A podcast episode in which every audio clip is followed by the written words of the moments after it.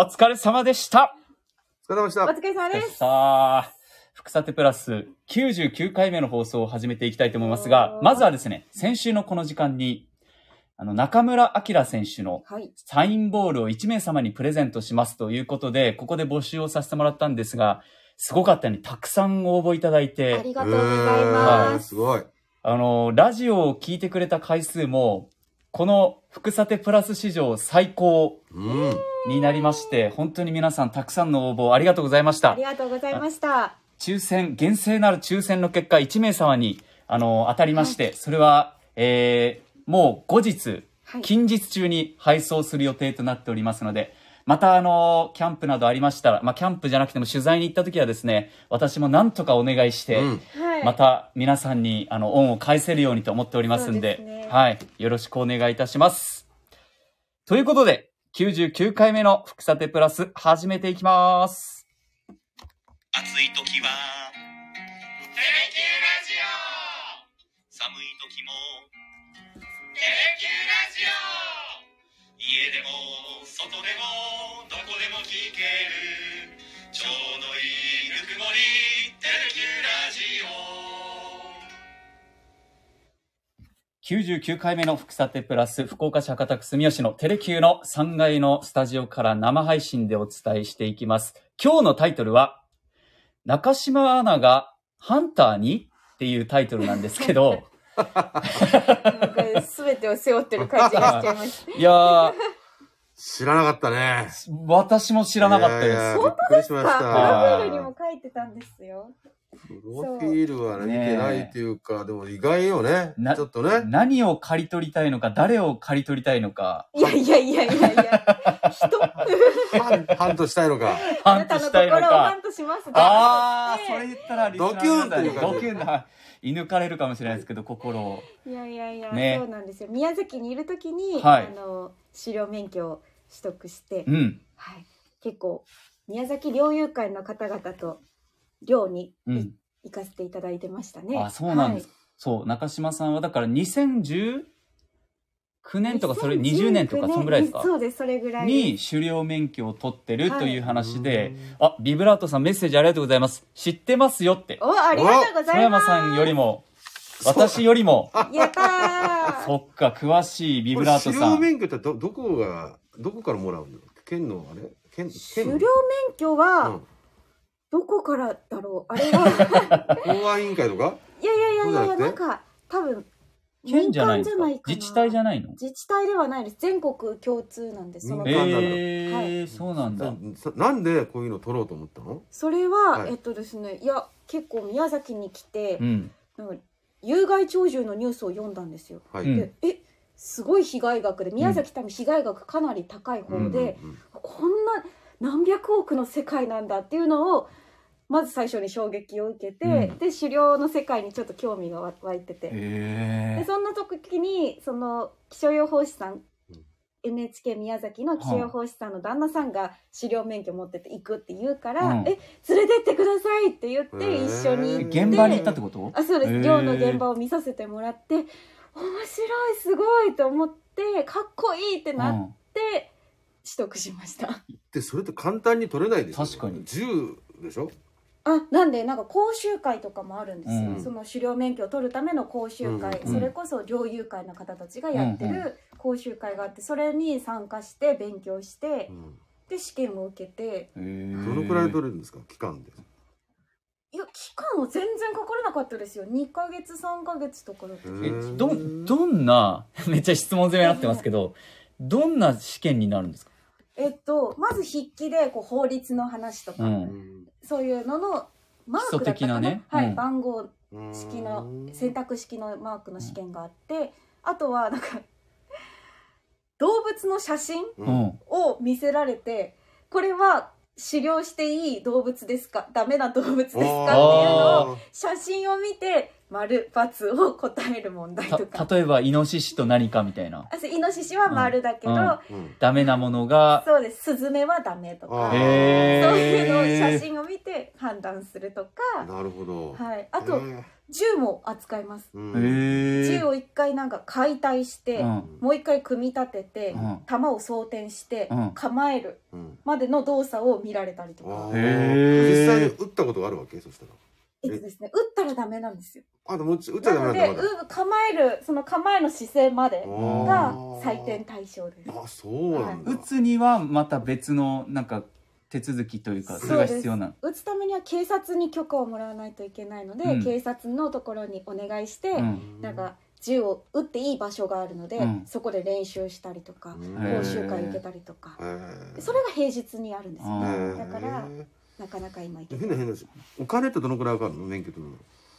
なんか興味津今々な日んですけ取どるのはそんなにお金かからなかったです あー数千円とかの世界でしたけどへ、ーあただそんなもんなんだ、そうはなんだい、でも漁をするためにはその県に申請うん全部猟銃も買いました許可もらいましたじゃあいざ漁するぞってなったら県に申請しなきゃいけないんですよ、ううーんそそこで結構お金を取られましたねへー満タンのんでもねイノシシとかね鹿をね、まあその狩猟するっていう怖怖いなっていうのはあんまなかったんですね怖いないやだ実際自分が撃つってなったら多分相当そう怖いねな迫ってきたらねそうよねもうね逃げるわけにはいかんからいねやだけどやっぱり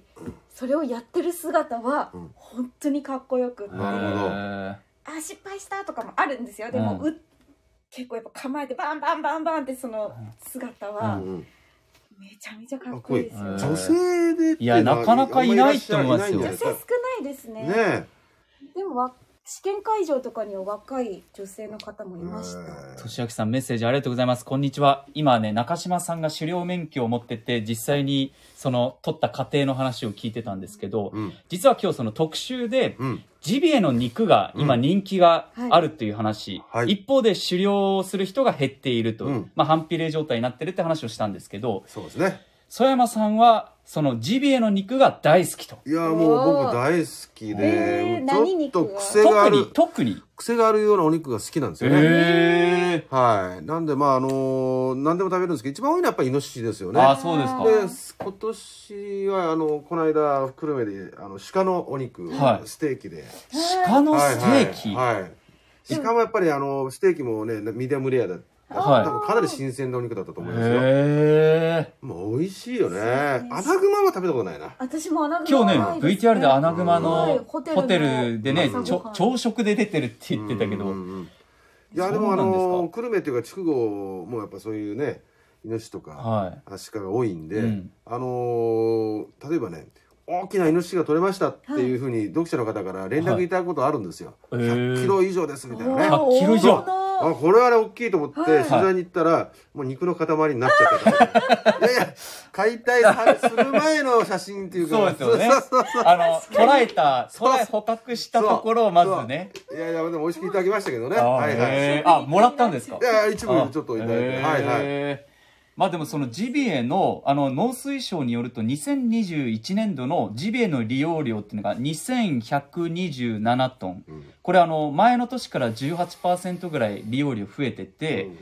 あの過去最多らしいんですよ、うんもうだから右肩上がりでずっと利用量が増えてるとで特に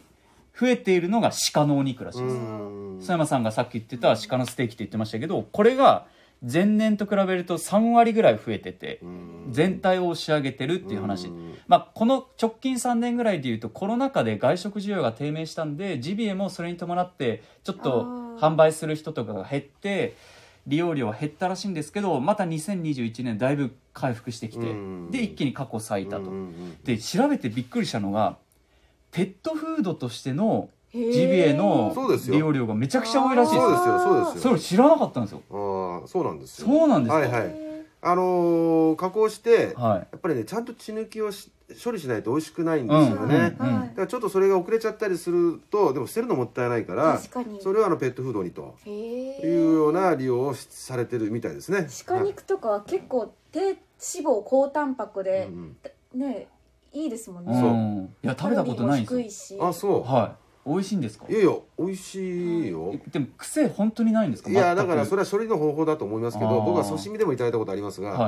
あの新鮮なあの鹿肉は本当美味しいですへーねなんか生姜かなんかとこうつけてお塩あでーそうい鹿ってでも北海道とかになるんですかねいやいやいどこやいでやいや福福岡岡ででもも取れますええたくさんいるじゃないですか、ええいや僕この間あのゴルフに行にったらいもう鹿があのご何頭もいましたよ、うんええヤマハとかを車で走ってたら通り過ぎますそうです一よ回ある確かに、はいい、何都会っ子みたいなことい言っやているやいやいなやんかと全然都会っ子じゃないですけどあ あメッセージいただきますとしあきさんーはい10年くらい前会社のトラックの駐車場の木山によくイノシシが出ていたので地元の猟友会の人が罠を仕掛けていましたああーだからやっぱ身近でそういうのあるんですねーうん罠にしこうかかったイノシシって僕も映像でしか見たことないのではいなかなかねまあそうねだから打ったりとか罠にかかってるそのものを見る機会はなかななかいです少よないねですねまあ領有ねうん免許持ってらっしゃる方は別ねもちろんいいでしょうけど、やっぱりねやっぱり山の中当然ね、で結構深いところに仕掛けたり、漁をしに行ったりするんで、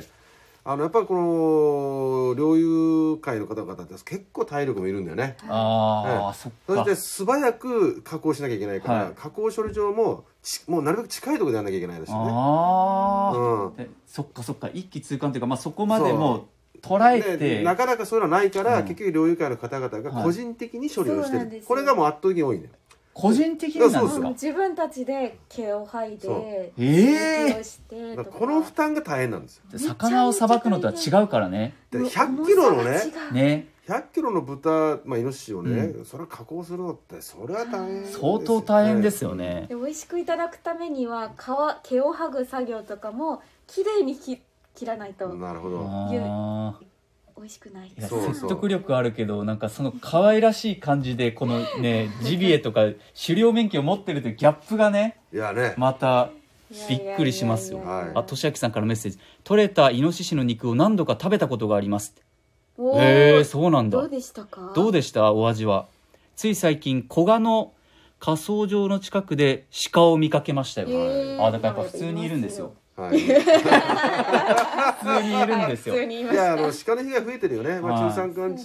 が広がっそうでて、すよねだんだん山から降りてきてますよね、はいあはいまあ、見る機会が増えてだかまらすね全国で、うんあの農作物の被害額ねさっき出てましたけど VTR で福岡全国で2位なんですよねうん北海道が圧倒的にね、はい上なんですけどだから福岡も被害があるっていう意味で言うとこうジビエ肉にしてとかまあジビエ肉を使いたいお店も結構増えてるんで、そうですねそこのマッチングも佐山さんに必要なんじゃないですか、まあそうですよね。まあねせっかくあのまあいただいた山の幸は、うんまあこれ美味しくいただく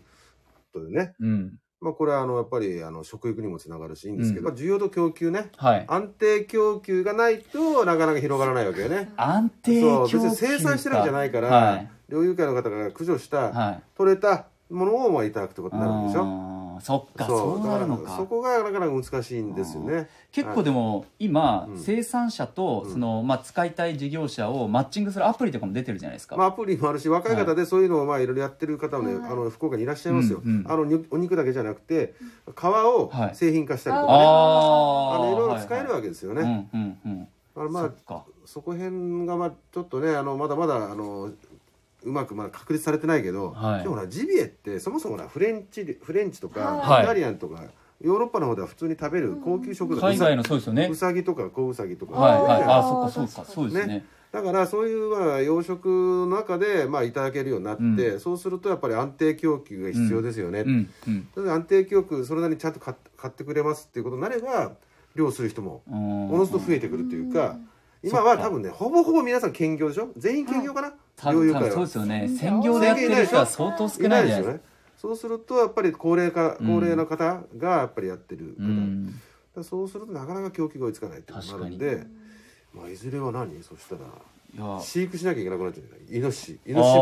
牧場イノシシ牧場エミューとかあるんですそうエミューは牧場が木山にあるんでうん実際育てそうてだエミューの生肉とか食べたことあるんです刺身はねえあるんですけど美味しかったですうんものすごく美味しかったそうそう飼育するとそもそもジビエじゃなくなっちゃうもんそうそうそう野確かに生ちょっとね私ちょっ今と日勘違いしてたんですけなどんか違うか野生動物を はいねそっかっていうのが難しいね難しいですねこれはまあ、野生ジビエならではのそのありがたみみたいなものはありますよね。あただほらさっきと放送で言ってましたけど、はい取れたジビエあのやあの野生イノシシとか鹿のうちし食用に回るのは9%ぐらいってー言そっうてたでしょ1割ですよでしょまだまだということはまだまだあの、あある程度もその新しく取らなはい取らなくても今ある取ってる中でうんその使用量増やせばいいってこ確とかに。ですよね確かにそれで需要は賄えますから。そうそうそうするとやっぱね処理処理だよねやっぱそうですよねやっおぱっしゃっ処た理なの処理の部分大変そう俊明さんから自分が食べたイノシシの肉はあまり癖もなく美味しかったです、ああだからやっぱそう血抜きの話もありましたけいどやいやどのそうタですイミングでどう加工するそかでっていうのがもうもうなもうとにかく早くうんうんっていう意味では処理施設がやっぱりもうちょっとたくさんないと近く近くにたくさんないそうそとその辺ってどうなんですか行政がやっぱりバックアップする必要はあるんですかね民間の組織だけで企業がそこにビジネスチャンスをい感やじてだからあの今日放送で紹介した糸島のね会社なんかはい大分の日田の工場もねあうんの受託されてるようですけれども、まああの自治体がとかが作って民間がそはいれを使うっていう、うんまあそういう形でしょうけどまあでもねうんそうそうたくさん作れるわけないじゃないないじゃない確ですか。そこまでどこ持っていくのが大変だとかねそうーあるみたいねやっぱ山ごとに作るわけにいかないから。そうそう何にえトラックの荷台とかに積んで運んでいくんでしょあそうですそりゃそうですよいや相当大変じゃないですかその積むまでもそうよねもう重労働ですよそうですよねすごい。そうえあと一個気になるんですけど、うん価格ってどうなんですかそのジビエの肉ってだから今まだちょっと高めじゃないああやっぱそうなんですね、うん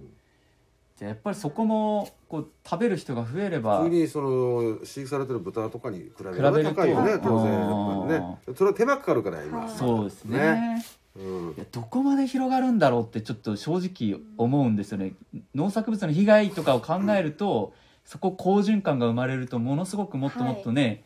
なんかいいサイクルになっていく気がするんですけど、うんいろんなハードルがし、ね、狩猟できる人が少ない、はい加工処理施設が少ないとかうん安定供給が難しでいともか昔に比べるとあのなんかビジネスとしてやる人が出てきてますよねああまあ、はいそうですね確かに昔それはは田舎に行くと主がか罠にかかってたから、はいそこを加工して食べるっていう、はいまあ、身内で食べるみたいな感じだったけどなんか今はほらお店で出したりとか、まあ、そういう糸島の会社があったりとか、はいあのそういうのが広がってきてるんで少しずつやっぱり増えてきてる、へーあのやっぱ鳥獣被害が増えてるからねそうそれはありますね、ええ駆除数も増えてるから、うんそれをまあ殺した以上はいただきましょうとうんいう、